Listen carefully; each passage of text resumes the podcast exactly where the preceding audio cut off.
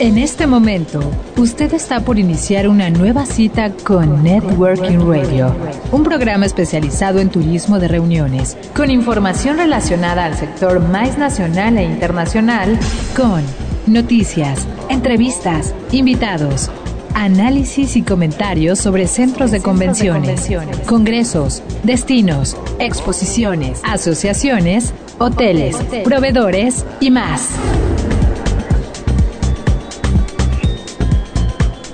Networking Radio, un recinto plural donde converge la industria de reuniones. Bienvenidos.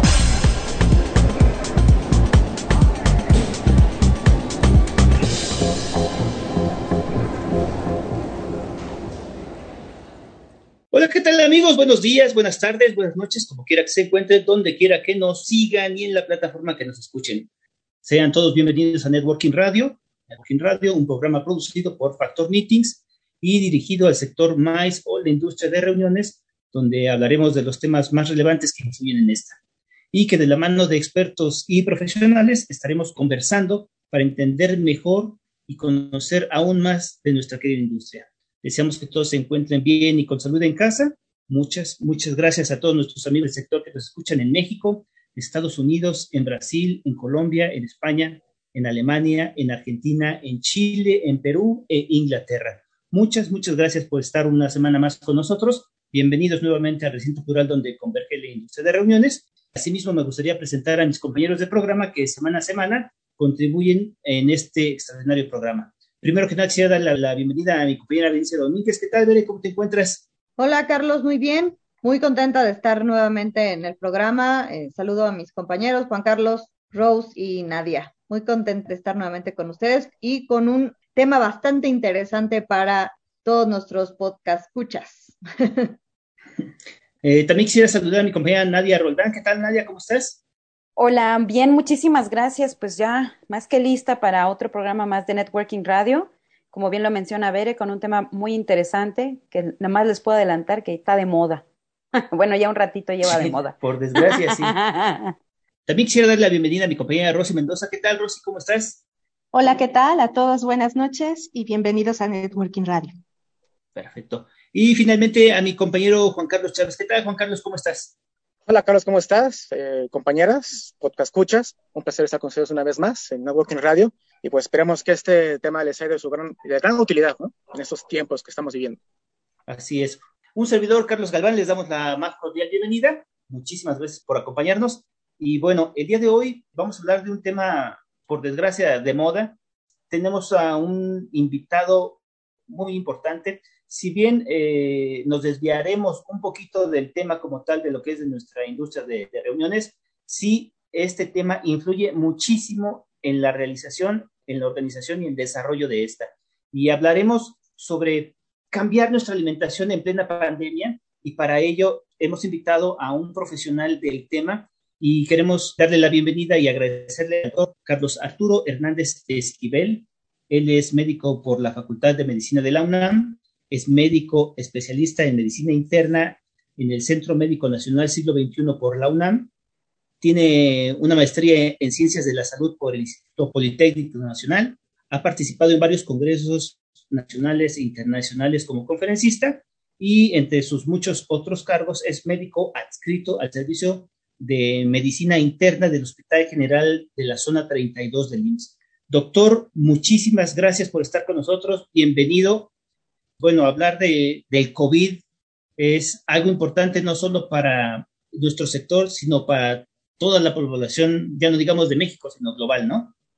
Agradezco mucho la invitación. Eh, bueno, me ha tocado ahora durante estos prácticamente dos años vivir de cerca la, la enfermedad y tratarlos desde el primer contacto, pero también en el hospital me toca ver a los pacientes más graves, de tal forma que pues eso me ha llevado a buscar cómo podemos reducir los riesgos en una enfermedad que está surgiendo y que la evidencia científica avanza poco a poco, pero es difícil llegar a consensos claros universales pues la evidencia que nos ayude a mejorar respecto a reducir la gravedad o la mortalidad, pues es importante y claro, eso me llevó a buscar que la alimentación era un tema muy importante por muchas razones, ¿no?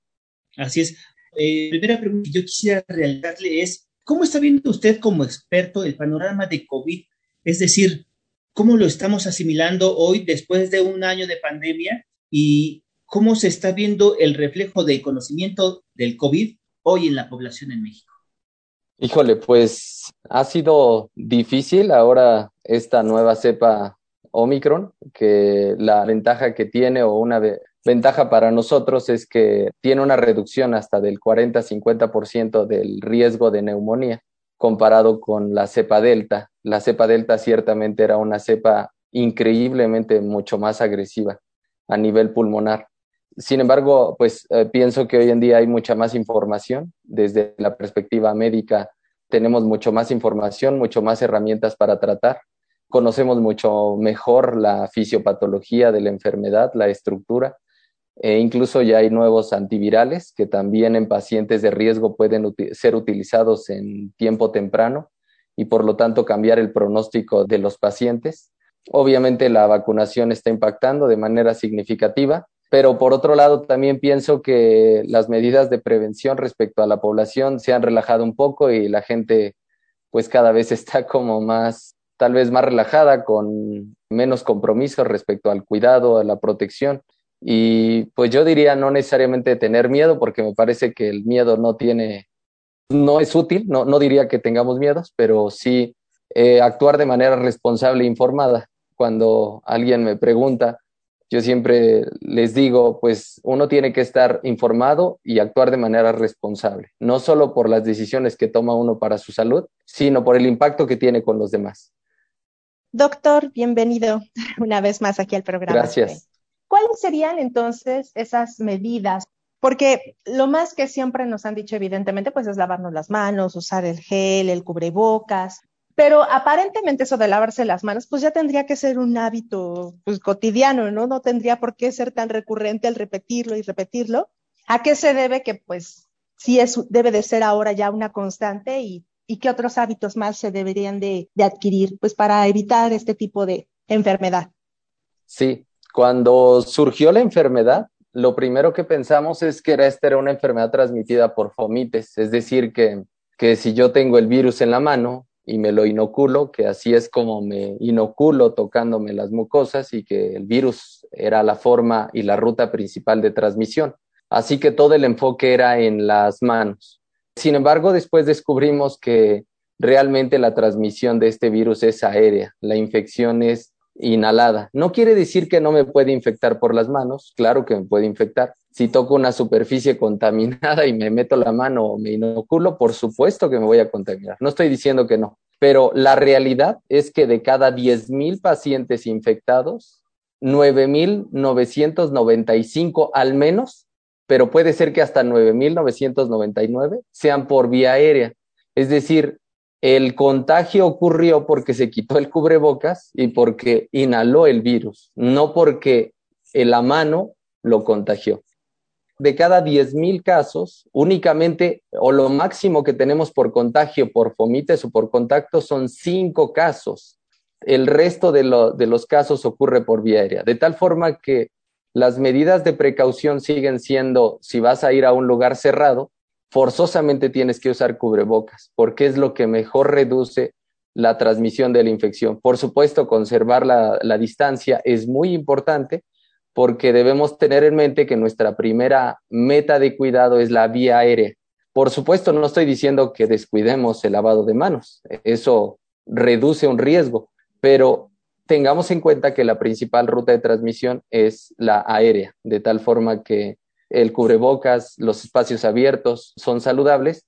Y bueno, la otra vez me pidieron que hablara en una, para una escuela y países como Inglaterra, eh, Estados Unidos, pues realmente iniciaron o regresaron a clases prácticamente en agosto del 2020. Es decir, muy poco tiempo después. Entonces yo les decía, creo que como sociedad tenemos que priorizar la educación, pero eso no quiere decir que no tengamos las medidas de precaución. Entonces les puse varios estudios en donde la mayor calidad de la protección en espacios cerrados como una escuela, incluso en salones donde no había ventilación, puede ser el uso de cubrebocas, por ejemplo, por el profesor, por el maestro y el personal de la escuela y utilizar un ventilador, por ejemplo, donde no había ventilación natural. Esas sencillas medidas reducían más del 50% de riesgo y dependiendo del tipo de cubrebocas, pues puedes llegar a una protección de hasta el 95-99% de protección. Entonces, las medidas de protección aéreas, que incluye la distancia y el uso de cubrebocas o de mascarillas, pues sigue siendo una prioridad en esta enfermedad. Justo, doctor, hablando de esto que menciona, de que es por vía aérea el mecanismo por donde más se puede lograr una infección, mucho se ha hablado justamente de los cubrebocas de tela y los K95, K94 y lo que se ha detectado en los últimos dos meses desde que se detectó Omicron es que este virus es mucho más infeccioso y que justo lo que antes utilizábamos, que eran con los cubrebocas de tela, pues ahorita ya no están resultando tan beneficiosos. Entonces, desde esa perspectiva, ¿cuál es su comentario con respecto al uso de cubrebocas? ¿Cuál es el más conveniente y más para un sector como en donde nosotros llegamos a reunirnos con muchas personas? Sí, miren, ciertamente un cubrebocas de tela es útil y yo diría que es necesario. Sin embargo, tiene limitaciones en su capacidad de protección y obviamente son, yo diría, pues claramente inferiores en la eficacia comparados con un N95 se ha estudiado que usar un simple cubrebocas de tela puede reducir entre 50 y 70% el riesgo de contagio, que de hecho es muy alto. Sin embargo, la capacidad de protección del cubrebocas se pierde con el tiempo y la humedad.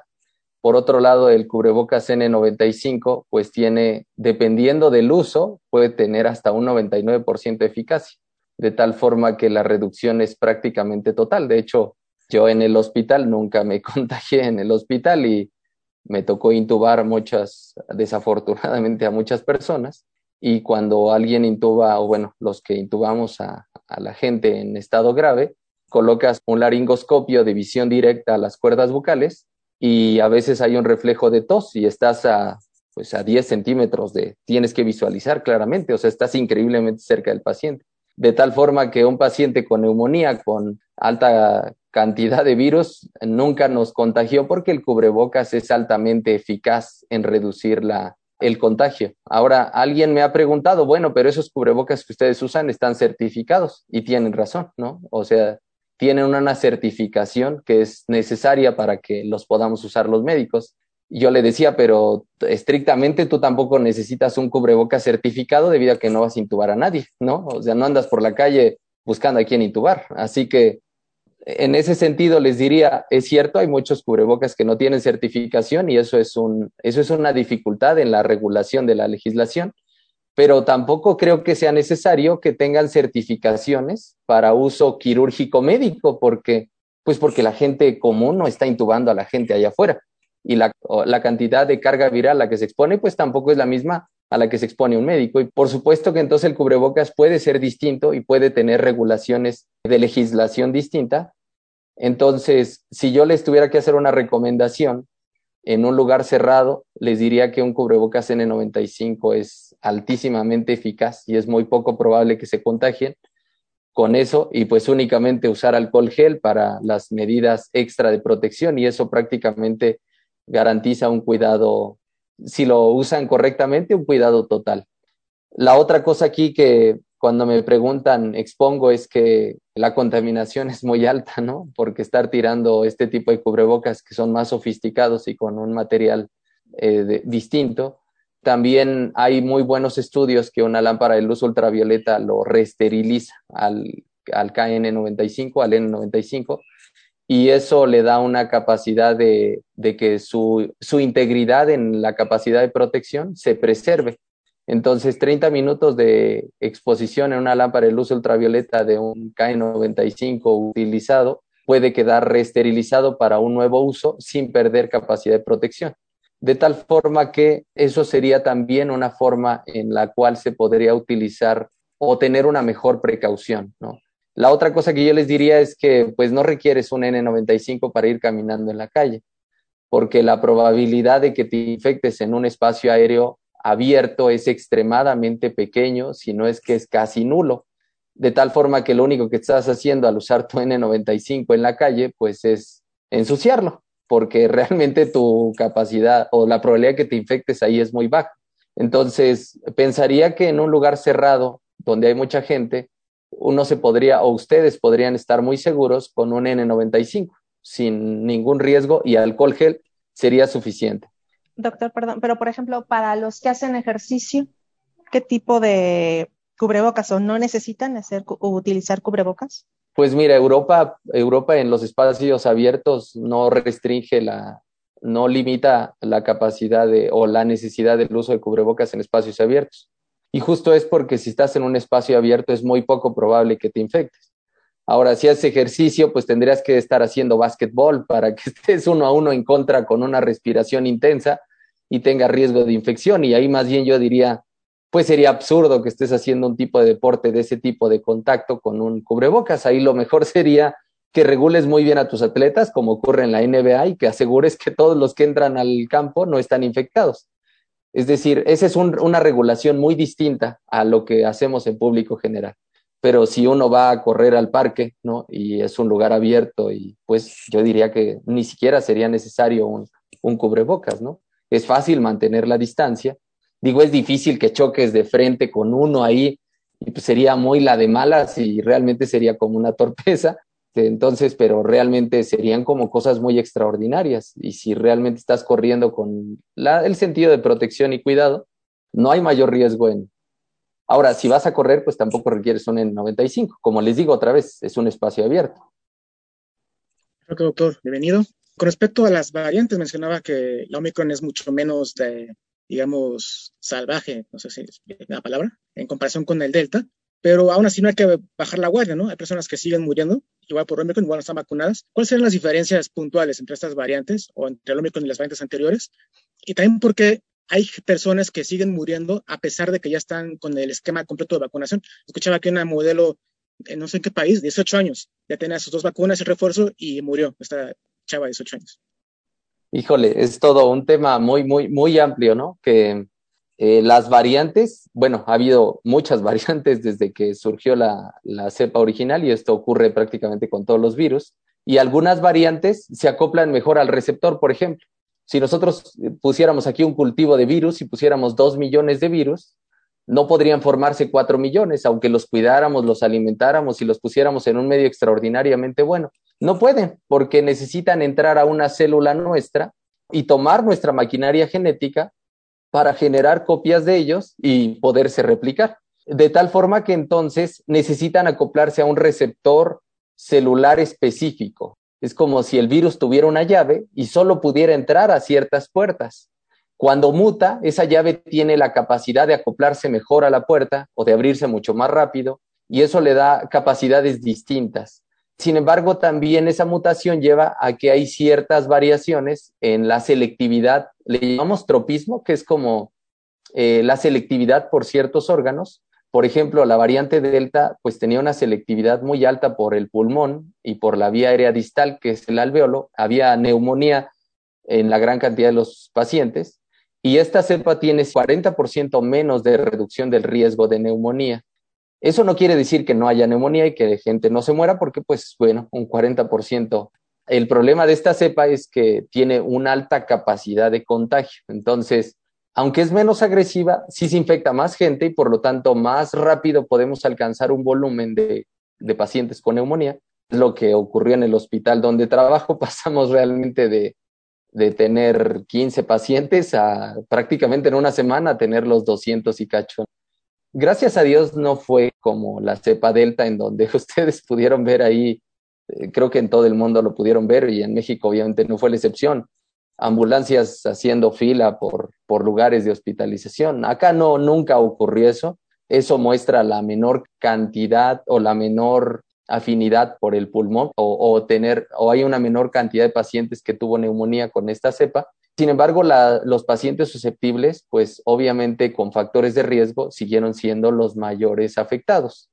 Por otro lado, la otra parte que, que me comentaban, pues miren, eso lo vemos en investigación, ¿no? Hay una, hay algo que le llamamos normalidad y normalidad es lo que hizo Gauss, o sea, si ustedes avientan mil balines al suelo, el 95% quedará en, en dos desviaciones estándar, es decir, de la mitad a un margen. Un 2.5 quedará fuera de ese margen hacia cada lado, ¿no? Hacia un extremo o hacia el otro. Entonces, más o menos así nos comportamos genéticamente, de tal forma que hay gente que es altamente resistente al virus. No importa que sea obeso, diabético, hipertenso, que nunca se vacune, que coma, que fume y tome refrescos y haga lo que se le pegue la gana, su sistema inmune es tan eficaz que no le va a pasar absolutamente nada.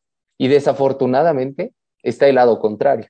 Hay un porcentaje de gente que incluso hay un estudio bonito hecho en el cual la respuesta inmune a una respuesta temprana contra el virus no se puede desencadenar de manera eficaz y por lo tanto lo vuelve altamente susceptible a alcanzar altos títulos del virus y por lo tanto tener un mayor daño.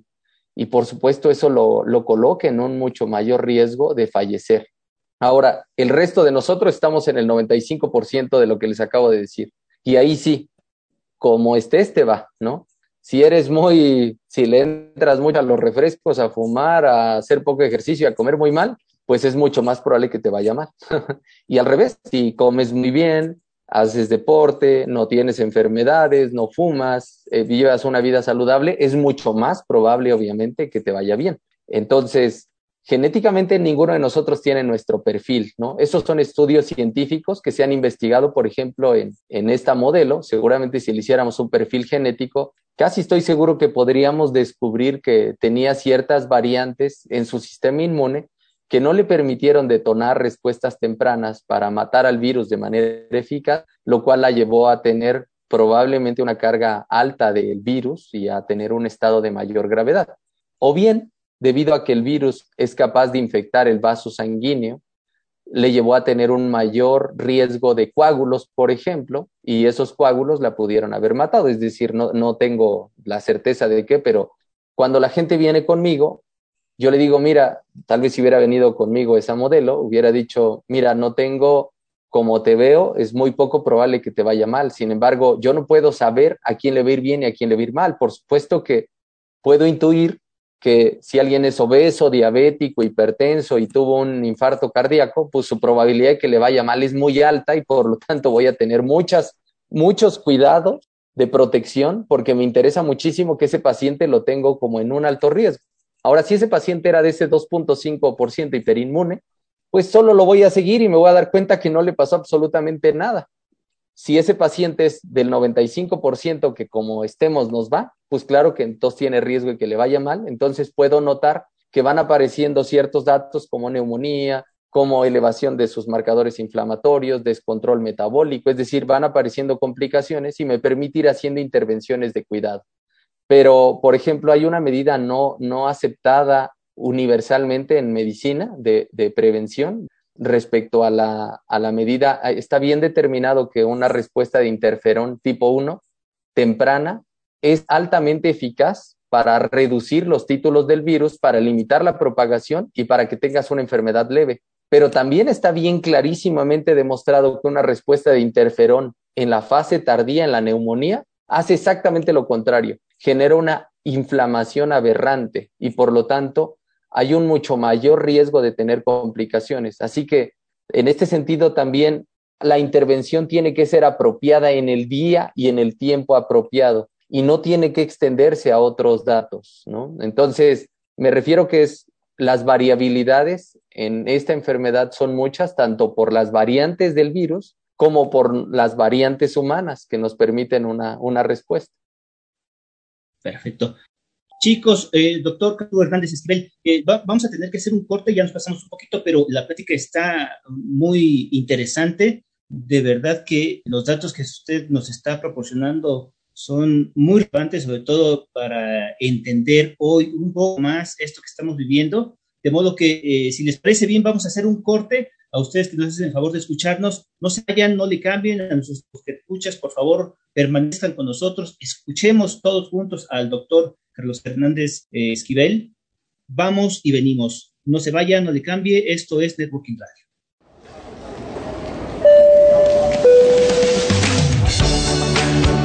Es momento de hacer una pausa, pero no se vaya. Sus citas de networking continúan. Regresamos.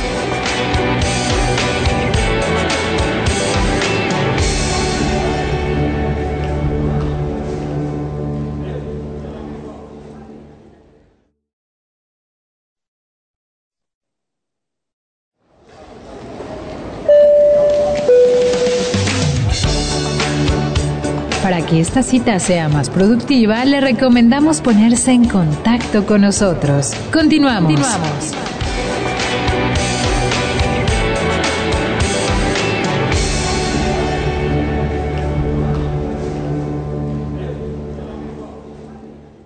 Y regresamos, amigos, regresamos. Qué bueno que permanecen con nosotros. Para nosotros es un gusto estar con ustedes. Qué bueno que siguen aquí en Networking Radio. Les recomendamos brevemente nuestros puntos de contacto. En Facebook estamos como Networking Radio, en Twitter como Networking Radio 1, uno con números si fueran tan amables, y también nos pueden escuchar a través de la página de Factor Meetings, dándole clic al link de Networking Radio, y también nos pueden escuchar en las plataformas Spotify, Google Podcast, Anchor, Breaker, Radio Public y Pocket Cast. De modo que volvemos con el doctor Carlos Arturo Hernández Isquel, que nos está dando una cátedra de cómo estar mejor informados y qué hacer actualmente con todas estas variantes, esta, información que de repente nos llueve, de repente escasea y de repente no sabemos a quién hacerle caso. De modo que, Bere, tú tenías una pregunta, adelante. Bueno, los saludo de nuevo. En la industria que nosotros vamos dirigidos es a la industria de reuniones, la de los eventos. Entonces, como usted sabrá, muchas veces nos pasan dos formas. Estamos adentro de un salón, eh, ahorita obviamente con los protocolos que tiene esta industria, que fueron de las industrias realmente muy dañadas, que apenas está ahí como dando algunos pasos y luego nos regresa, ¿no? Ha sido complicado. Pero bueno, mi pregunta va a esto. A veces tenemos que estar dentro de un salón, con a lo mejor con un metro y medio de distancia, con los cubrebocas y el aire acondicionado. ¿Qué tenemos que hacer dentro de un salón de congresos para evitar que pueda propagarse este virus? Esa sería mi punta número uno.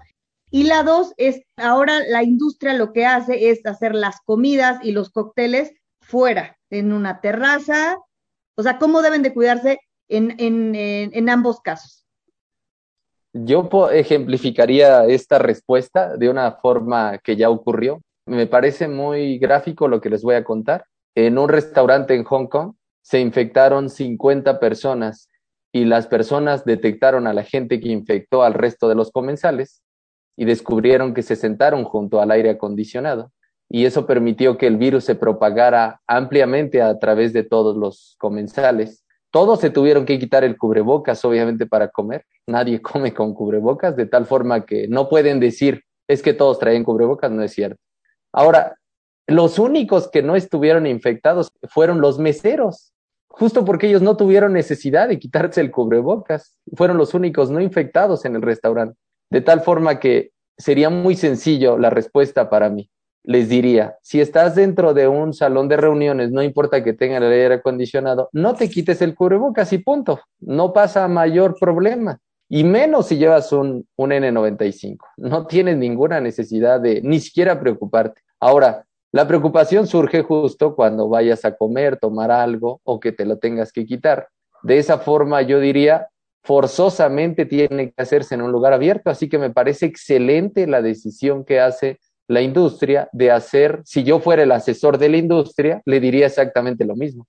Pídeles a las personas que están dentro del área cerrada que por favor no se quiten el cubrebocas y que usen alcohol gel. Y que si alguien tiene síntomas, pues de preferencia sea responsable y trate de cuidar al resto de las personas, es decir, no se lo quite. Y que si quiere tomar o comer algo, obligatoriamente tiene que ser en un área abierta, porque ya les expliqué que las áreas abiertas tienen muy poca capacidad de contagio, es decir, el riesgo es mucho más bajo, de tal forma que si usted quiere comer algo o tomar una bebida en un área abierta, ahí puede conservar su metro y medio de distancia y ya no tiene ningún riesgo o bueno, los riesgos son muy pequeñitos, se reducen increíblemente el riesgo de infectarse, cosa que no ocurriría en un lugar cerrado, porque en un lugar cerrado, debido a este estudio que les acabo de contar, pues realmente no importaría mucho que usted estuviera en la distancia correcta, porque el problema sería que aún ahí se puede contagiar. Sin embargo, en un lugar abierto,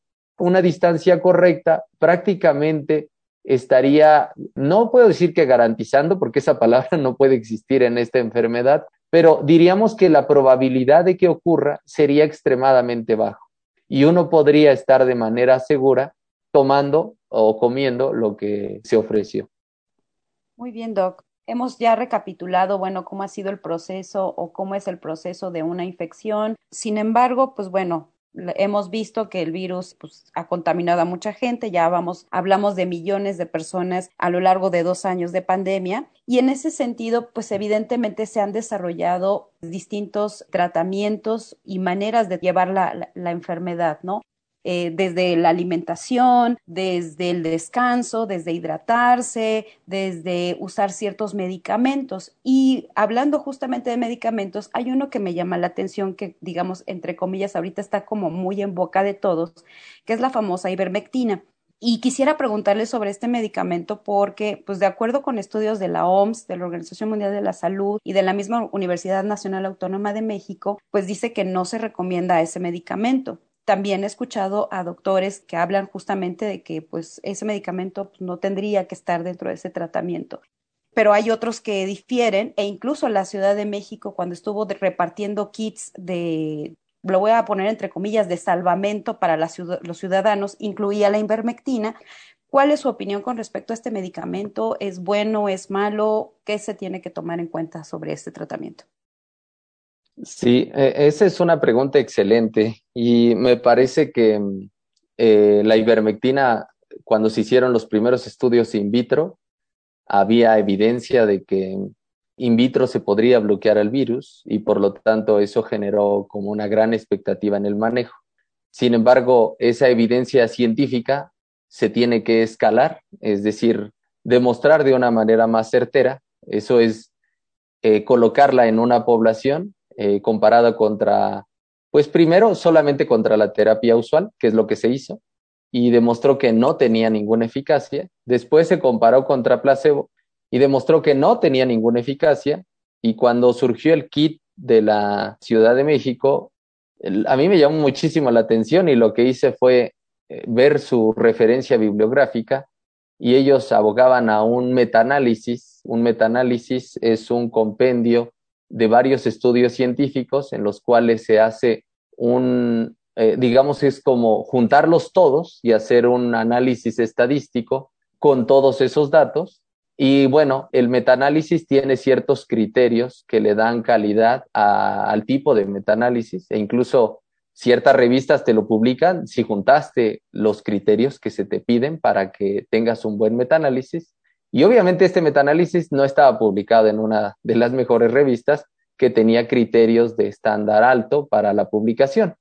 Y cuando uno lo lee era obvio que tenía un montón de sesgos. Por supuesto que si yo elijo a todos los estudios donde medio les fue bien, pues puedo hacer un análisis integrado de que tal vez les va bien. Pero ese es un sesgo horrible, pues estás quitando todos donde no le fue bien. De tal forma que un metaanálisis tiene que meter los que les fue bien y los que les fue mal y hacer el análisis comparativo de manera justa y correcta. Eso es científicamente válido y correcto. Y cuando se han hecho los estudios de alta calidad de este tipo de medicamento, en todos ha resultado que no tiene utilidad el medicamento. De tal forma que estoy muy de acuerdo con las recomendaciones internacionales que dice tiene recomendación en contra.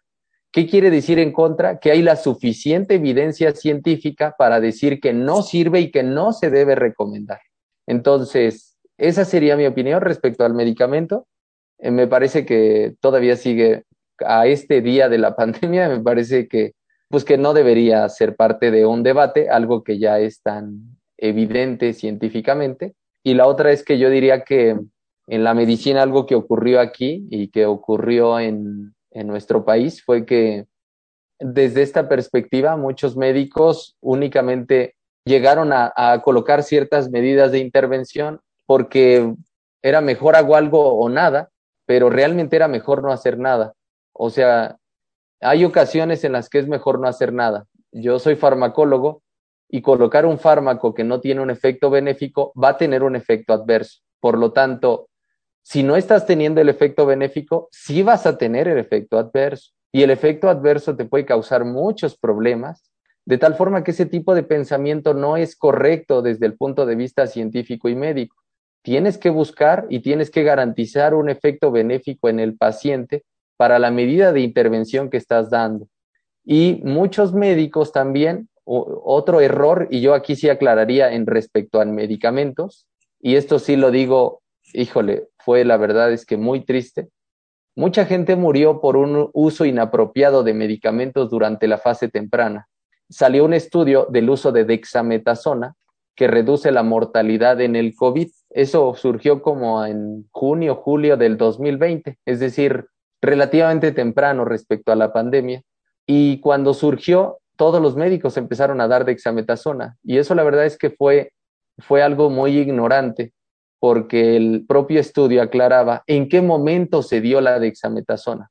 Ahora, en el análisis fisiopatológico de la enfermedad, está bien registrado que cuando una persona se infecta de virus, del virus del SARS-CoV-2, que es el causante de la COVID, cuanto más rápido su sistema inmune lo detecte y lo mate, menor cantidad de títulos de virus y menor gravedad tendrá.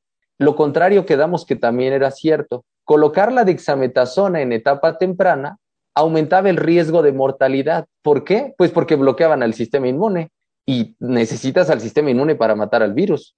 Era una absoluta tontería colocar un fármaco que bloquea el sistema inmune cuando el sistema inmune te está protegiendo y está matando al virus. La mejor analogía que puedo poner respecto al uso de la dexametasona sería, imagínense que ustedes se golpean el dedo con un martillo tres veces.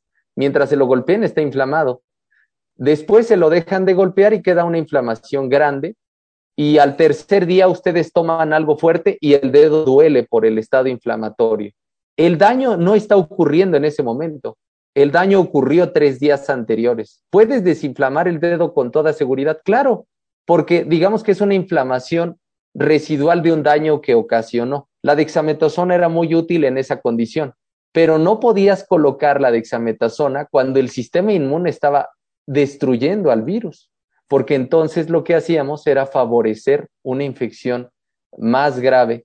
Y eso desafortunadamente fue un, un error muy común en la pandemia.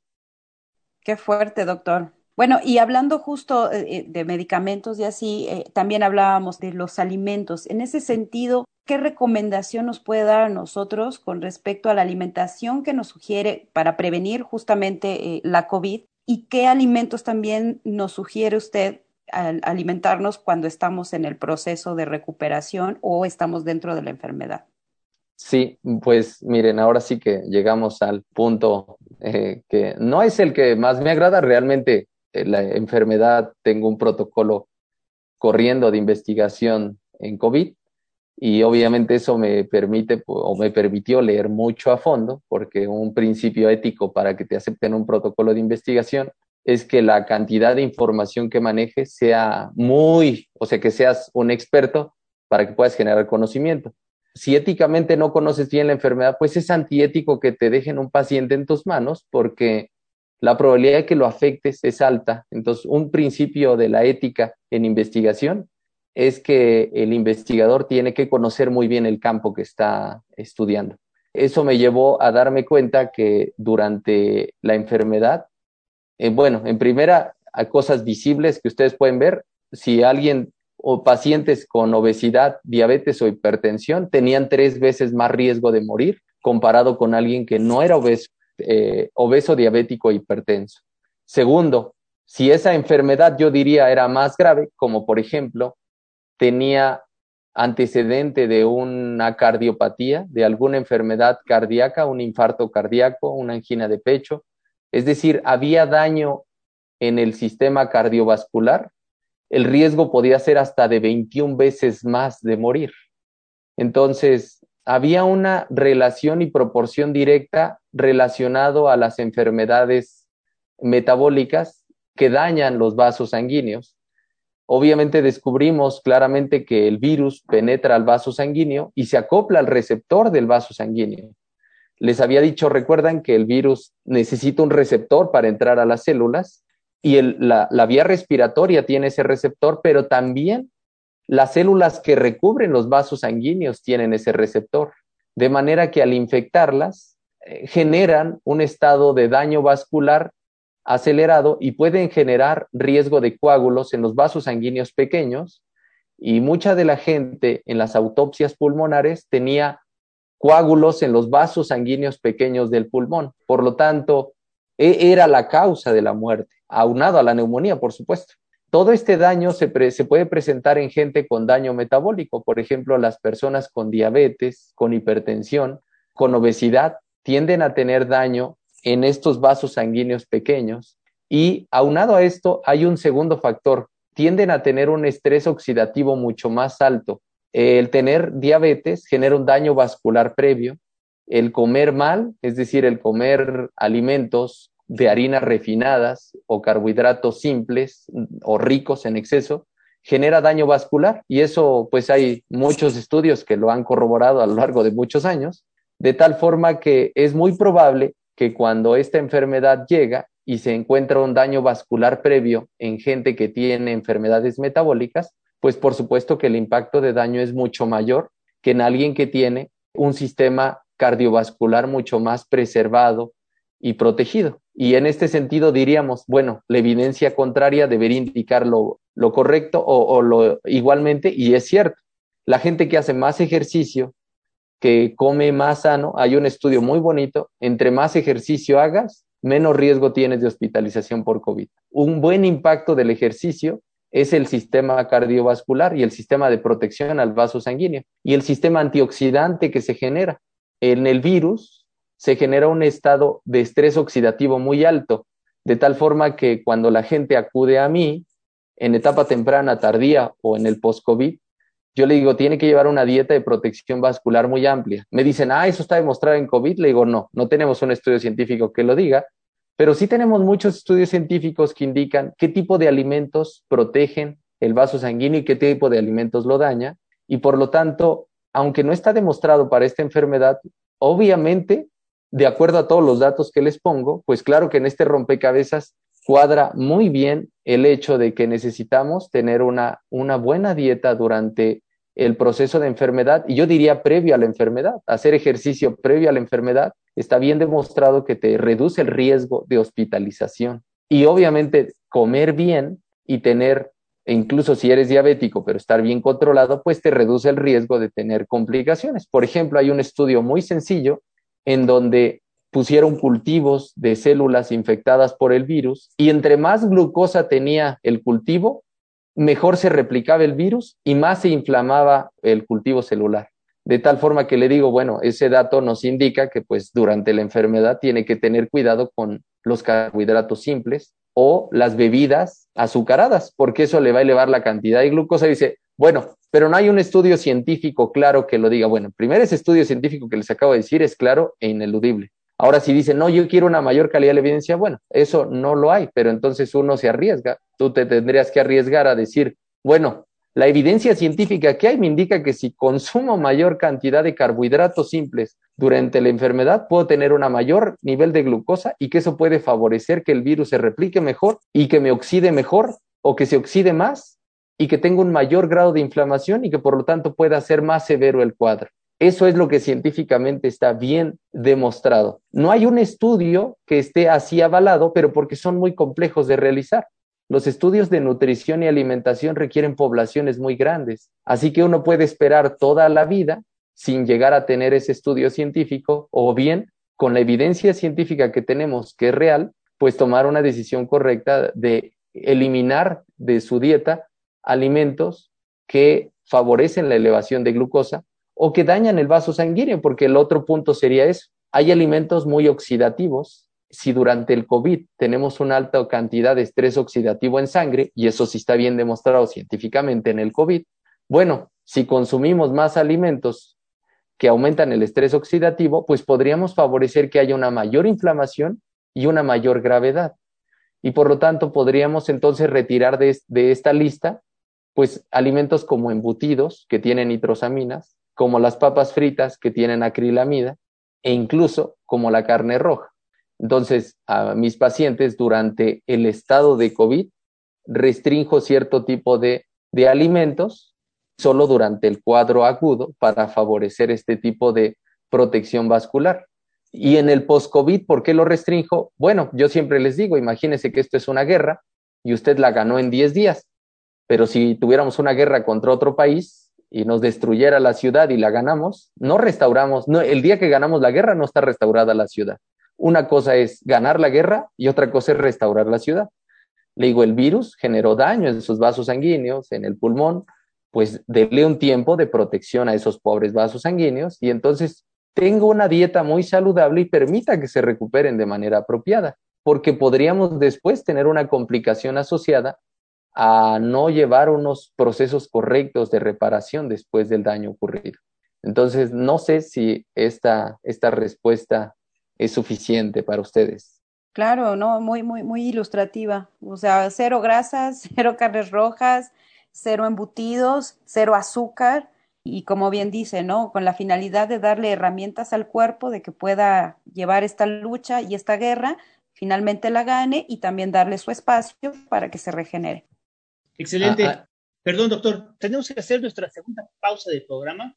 De modo que, doctor Hernández Esquivel, chicos, si les parece bien, vamos y venimos a ustedes que nos hacen el favor de escucharnos en la industria en diferentes países. Esto es Networking Radio. Estamos hablando sobre cómo alimentarnos pre y post-COVID. Entonces, vamos y venimos. No se vayan.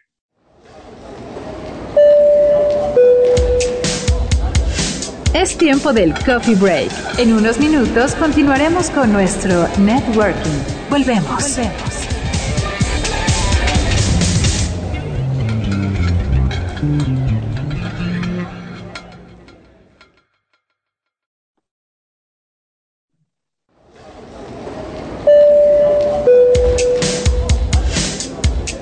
Este networking es únicamente con personalidades calificadas. Regresamos.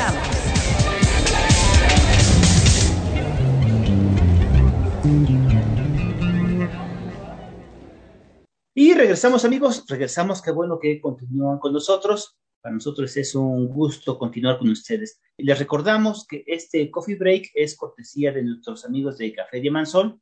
Café Diamansol, un café 100% mexicano, cuya virtud es lograr un sabor armónico, balanceado y delicioso, ideal para el home office o los eventos, y que lo pueden adquirir en su página www.cafediamansol.com.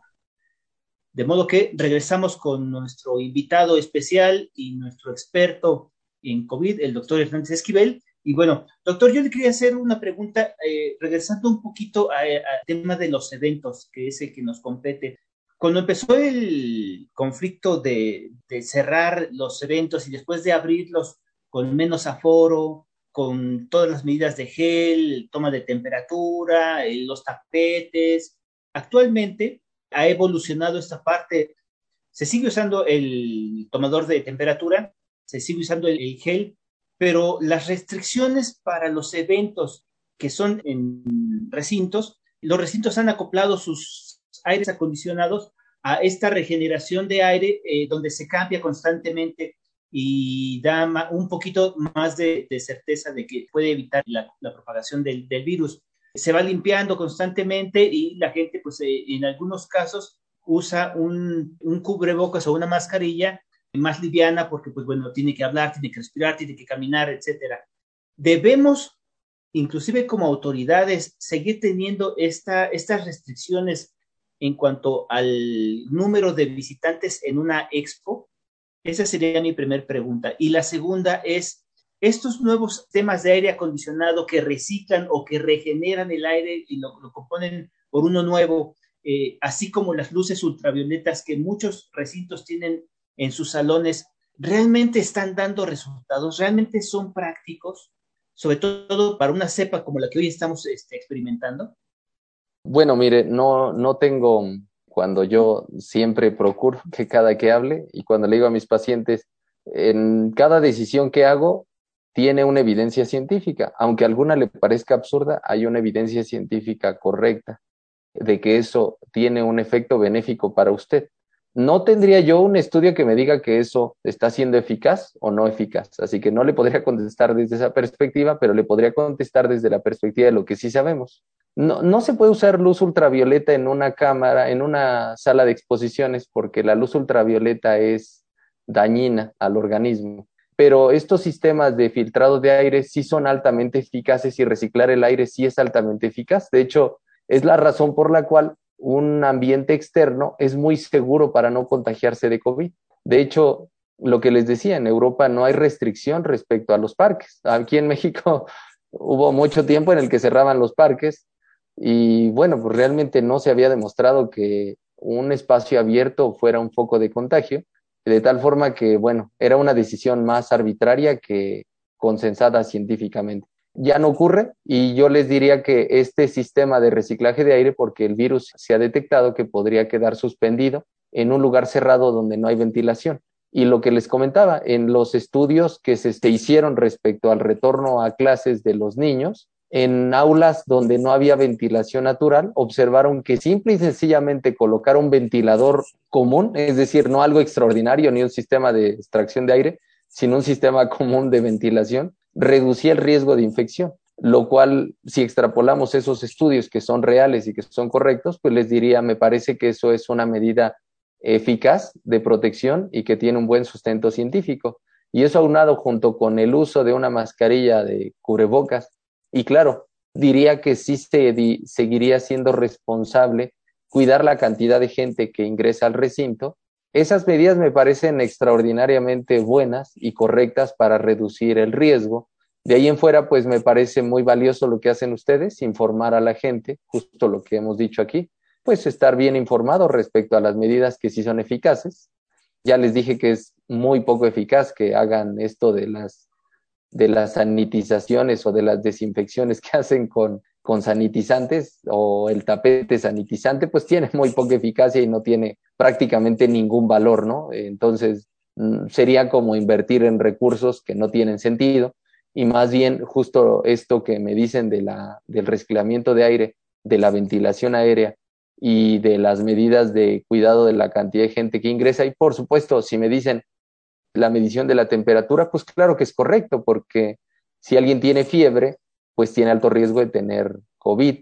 No quiere decir que no todos los que no tengan fiebre no tienen, no, pues no, evidentemente mucha gente a los que ya nos dio COVID, pues a mí creo que ni siquiera me dio fiebre ni un día. Y pues obviamente estaba en una fase de contagio si hubiera ido a un recinto y nunca hubieran detectado que tenía fiebre. Por supuesto, si hubiera ido y hubiera tenido la necesidad de salir, hubiera usado un cubrebocas N95 y eso reduciría altamente la probabilidad de infectar a alguien.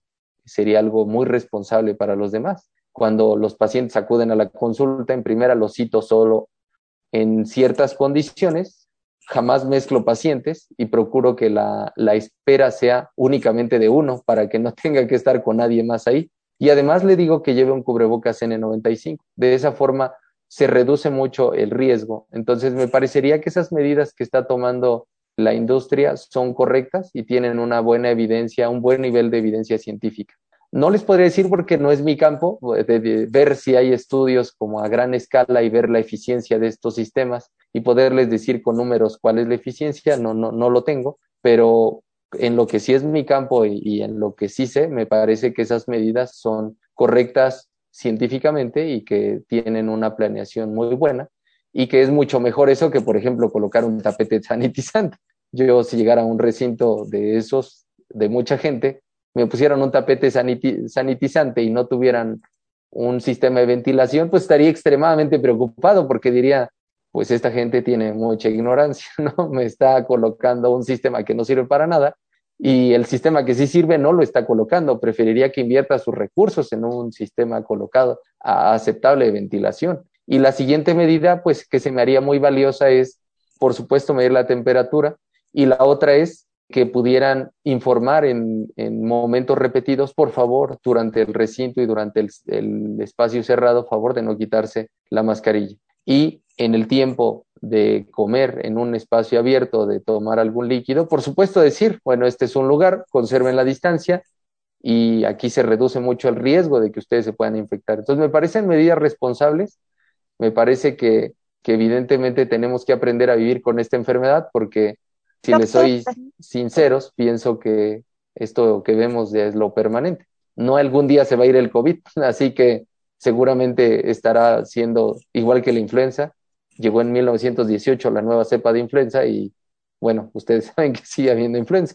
Así que es probable que en 100 años digamos, bueno, ahí está el COVID-19 que llega cada invierno y que afecta a la gente susceptible, pero al resto de los que ya nos dio tal vez un par de veces y que no pasó nada y que tenemos una inmunidad sólida, pues muy probablemente sea una gripa muy, muy común, ¿no? Este, algo Yo tengo más una sencillo. pregunta. Mi compañero Carlos preguntó sobre los eventos formales, los expos, los congresos, las convenciones, pero ¿qué hay de los que no son tan formales como los conciertos? Como ahorita ya también se retomaron este tipo de eventos y que mucha gente también dudaba respecto a si de seguir o no seguir haciendo este tipo de conciertos masivos, porque pues decían que era una irresponsabilidad. ¿Usted qué opina de eso? Digo, al final del día unos sí están al aire libre y otros sí están dentro de, por ejemplo, del Auditorio Nacional, etcétera. Sí, mire, pues aquí no, no es fácil decirlo. Yo siempre digo, yo me dedico única y exclusivamente a la medicina, así que la visión que yo tengo es desde la perspectiva de la protección de la salud, de tal forma que pues casi que si usted me preguntara, yo sufro las, las olas de pandemia porque en nuestro hospital, igual que en prácticamente todo el mundo, nadie puede resistir una cantidad de pacientes tan grande sin que el impacto se vea en una menor cantidad de atención a la salud por simple y sencillamente la cantidad de personal que hay en México, por ejemplo. Y bueno, de esto en todo el mundo, no es propio de México. De tal forma que diría que uno tiene que ser responsable. Al final, en un concierto, pues uno grita, tiende a tener expresiones de júbilo y es mucho más por riesgoso, pienso, la probabilidad de quitarse el cubrebocas y contagiarse, que por otro lado, estar en un congreso de otro tipo. Ahora, también quiero ser cuidadoso con esto porque evidentemente pues es una industria que genera recursos y que genera trabajo y de tal forma que si les estoy diciendo que mi opinión es que esto ya es permanente, pues pienso que necesitamos irnos adaptando a integrarnos a esta nueva realidad y que tal vez se podrían cuidar ciertas limitaciones como los extractores de aire o la ventilación básicamente del lugar, no importa que sea un lugar cerrado, con una buena sistema de ventilación podría ser útil y la cantidad de gente que ingresa y por supuesto el cubrebocas, ¿no? La mascarilla seguiría siendo un, una herramienta muy valiosa en la protección ¿no? y, tener una mejor organización respecto a la entrada, salida, al flujo de personas y pues no sé, se me haría como hacerlo de manera más responsable porque se me haría muy injusto decir, no, me parece que está completamente mal, eh, viendo desde una perspectiva muy simplista, ¿no? Diciendo, bueno, así nos infecta la gente. Pues sí, pero tampoco estoy viendo entonces toda esa, toda esa cantidad de gente que trabaja de eso, que vive de eso, y pues, por ejemplo, la otra es que pues, yo sí aprecio la música y sí me gustaría ir y me gustaría ser responsable en ir a un lugar y apreciar un concierto. Y sí me parecería, me, me gustaría que mi hijo acuda a un concierto porque él tiene cinco años, no lo llevamos de bebé y así, pero no ha vuelto a acudir. Entonces, por ejemplo, a mí me gustaría. Entonces, pienso que ese tipo de, de eventos podría tener su cavidad dentro de esta realidad que ya nos toca vivir, que es pues convivir con esta enfermedad, pero con la información y ser responsables, ¿no? Y por supuesto, en la responsabilidad de ir y cuidar a los otros y cuidarme a mí, que esa sería mi opinión. Doctor, a grandes rasgos y de manera, digamos, sin tomar eh, partido por nadie, objetivamente, ¿cómo calificaría hasta este momento el desempeño del gobierno en cuanto al manejo de la pandemia? Veíamos, ¿no? Con eh, las conferencias que se tuvieron en un principio, las recomendaciones que daba, eh, en este caso, el doctor Gaté, la, visión que tenía de la, de la, enfermedad, la vacunación que ahora se está dando, el refuerzo. A grandes rasgos, ¿cómo calificaría el desempeño de, de este gobierno en cuanto al manejo de la pandemia? Híjoles, es una pregunta muy, muy, muy compleja, ¿no? Pienso que algo que yo analizo que fue un gran error en la pandemia fue que mucha gente murió por errores médicos ocurridos en el primer contacto. Y eso ocurría por la desinformación del médico. Pienso que la gente que dirige no podía ver el error por una sencilla razón, pues porque no veía pacientes. Así que ¿cómo se iba a dar cuenta del error si no está ahí para verlo? Ahora, jamás me llamaron para decir, oye, tú estás ahí todos los días y entras y le trabajas durísimo y ven y dinos cómo podemos corregir esto, porque mira, yo jamás he entrado a ver un paciente ahí y a ti te toca a diario un, una cantidad brutal de pacientes. Dinos cómo podemos mejorarlo.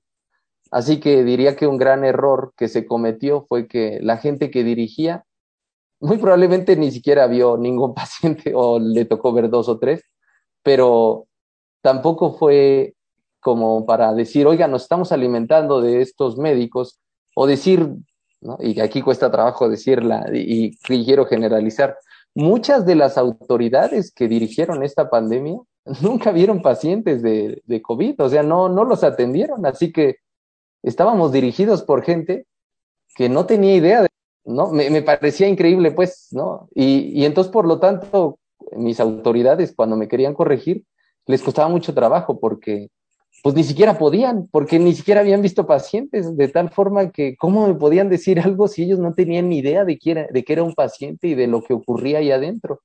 Ahora, yo diría, bueno, si yo soy autoridad, porque me quiero poner del otro lado, entonces, bueno, yo soy una autoridad, yo dirijo la pandemia porque, pues, ¿por qué? Porque me tocó estar aquí cuando llegó, así de sencillo.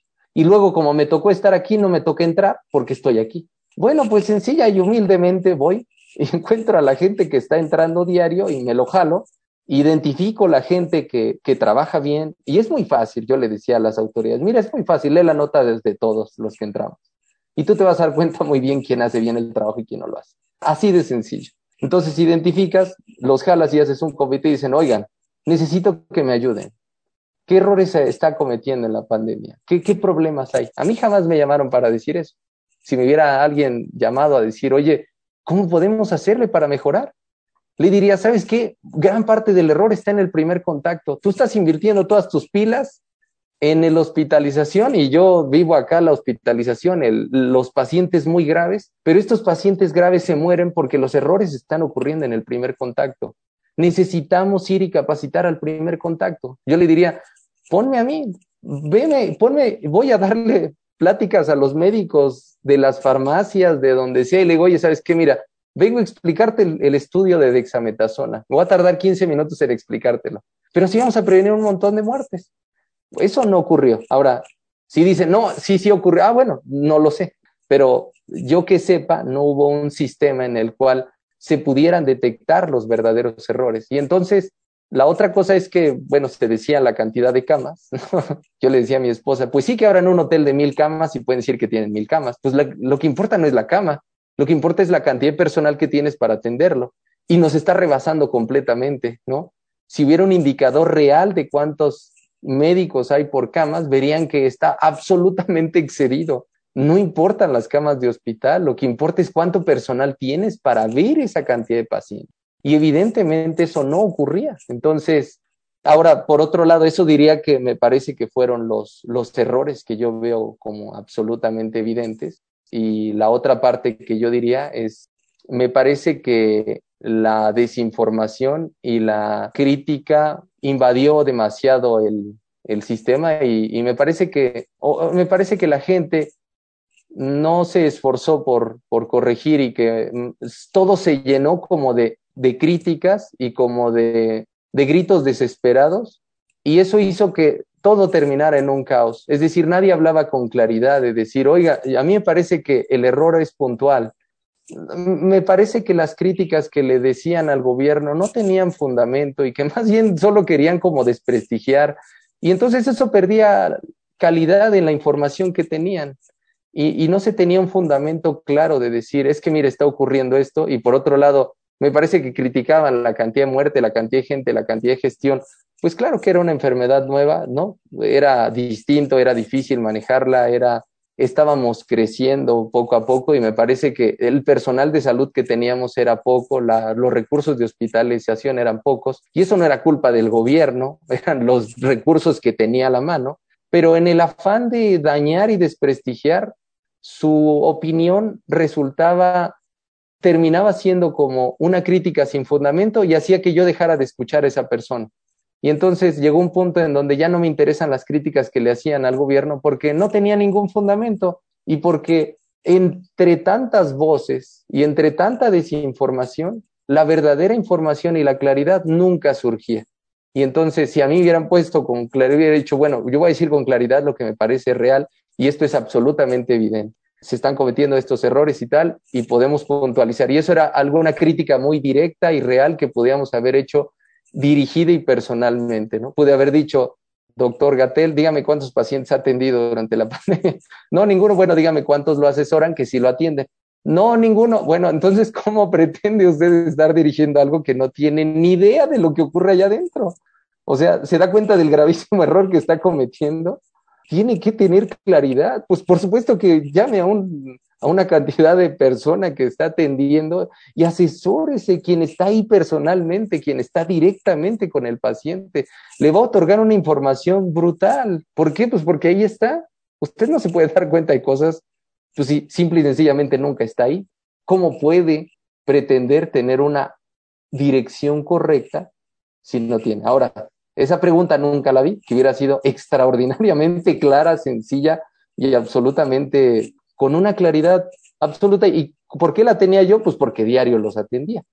Y porque veía la frustración de decir, yo le dije al hospital, oigan, hay que ir a hacer algo por los médicos de primer contacto, mándenme y créanme, abrí dos o tres clases a, clínicas eh, del instituto y eh, a médicos familiares generales y, claro, hice lo que pude, pero me hubiera gustado tener una mayor cantidad de difusión. Yo diría incluso en algo muy sencillo como decir, vamos a explicarles el estudio de exametasona, cuándo usarlo, cuándo sí, cuándo no, porque la cantidad de errores era brutal y la, la gente que fallecía por el error en los fármacos era bastante extensa, así que eh, pudimos haber hecho mucho más en eso. Entonces, esa sería una crítica con claridad y la crítica, yo diría que si yo dijera una crítica al periodismo, diría que nuestro periodismo quedó corto.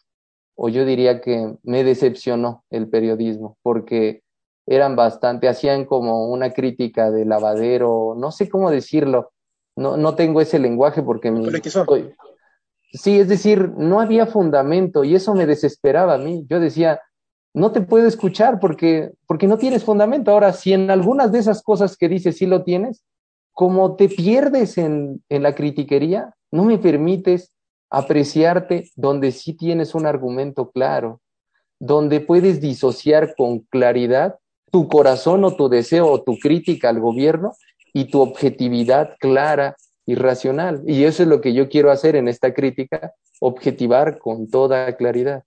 Y yo diría que también fue algo muy complejo. Si a mí me dijeran que lo hizo mal, diría que en ese punto lo hizo mal. Si me dijeran, tú considerarías que esto que le quieren hacer el juicio se me hace una tontería. O sea, eso se me hace que ya es mucho político y una tontería para mí. Para mí también es como llegar a un extremo de, eh, al mismo extremo de estar absolutamente criticando a una persona y no tratando de ayudar, ¿no? Porque pienso que debimos haber tratado de ayudar, decir, ¿cómo podemos ayudar? ¿Cómo puede mejorar esto? Nadie se enfocaba en cómo lo podemos mejorar. Todo mundo se defendía en que no saliera raspado de la enfermedad y nadie en cómo nos enfocamos en ayudar a este país y en mejorarlo. No cómo nos enfocamos en destruir a Gatel y al gobierno. ¿Cómo, cómo les ayudamos? Y si los queremos criticar, claro, con un fundamento, porque queremos que lo hagan bien, ¿no? Y queremos traer voces aquí con claridad, que tengan una claridad sin tener el corazón ahí metido en, en el partido político, sino con una claridad de decir, vamos a, hacerlo bien. Perfecto. Doctor Carlos Arturo Hernández Esquivel, se nos ha terminado el tiempo, chicos, hemos culminado nuestro tiempo del día de hoy. Doctor, muchísimas gracias por este, este programa por este conocimiento que usted nos regala. Eh, solo por último, si fuera tan amable, doctor, eh, no sé si guste darnos algún tipo de contactos o redes sociales donde la gente se pueda eh, poner en contacto con usted si está pasando ahorita un proceso de COVID, si está terminando su proceso de COVID o si tiene alguna duda, que inclusive usted pudiera ayudarla a algún, algún número de su consultorio, no sé, algún punto de contacto, perdón. Eh, sí, claro, eh, no tengo redes sociales, ¿no? No, no tengo tiempo para las redes sociales y mm, en esta pandemia decidí no ver pacientes por videollamada porque yo siempre le digo, no le puedo escuchar el pulmón, así que decirle que está bien sin saber si usted tiene neumonía sería algo absolutamente irresponsable. Si alguien más lo está haciendo, está bien, no lo estoy criticando, si es lo que hay, está bien, pero bueno, yo prefiero que venga y lo escuche y lo revise y analizarlo con claridad y decirle con claridad lo que tiene y lo que tiene que hacer. Entonces, eh, lo único que les podría pasar es el número del consultorio, ¿no? Donde sacar citas, es el 55 86 14 52 43. 55 86 14 52 43. Perfecto, doctor Hernández Esquivel. Muchísimas gracias. Chicos, hemos llegado al final. Tuvimos un problema técnico al final con nuestra compañera Rosy Mendoza, que no iba a poder ni despedir porque la sacó su internet. Entonces, pues bueno, Rosy, donde quiera eh, muchas gracias por estar en el programa. Berenice, muchísimas gracias por estar en el programa. Muchas gracias, doctor. Me encantó todo lo que, todo el panorama que nos abrió.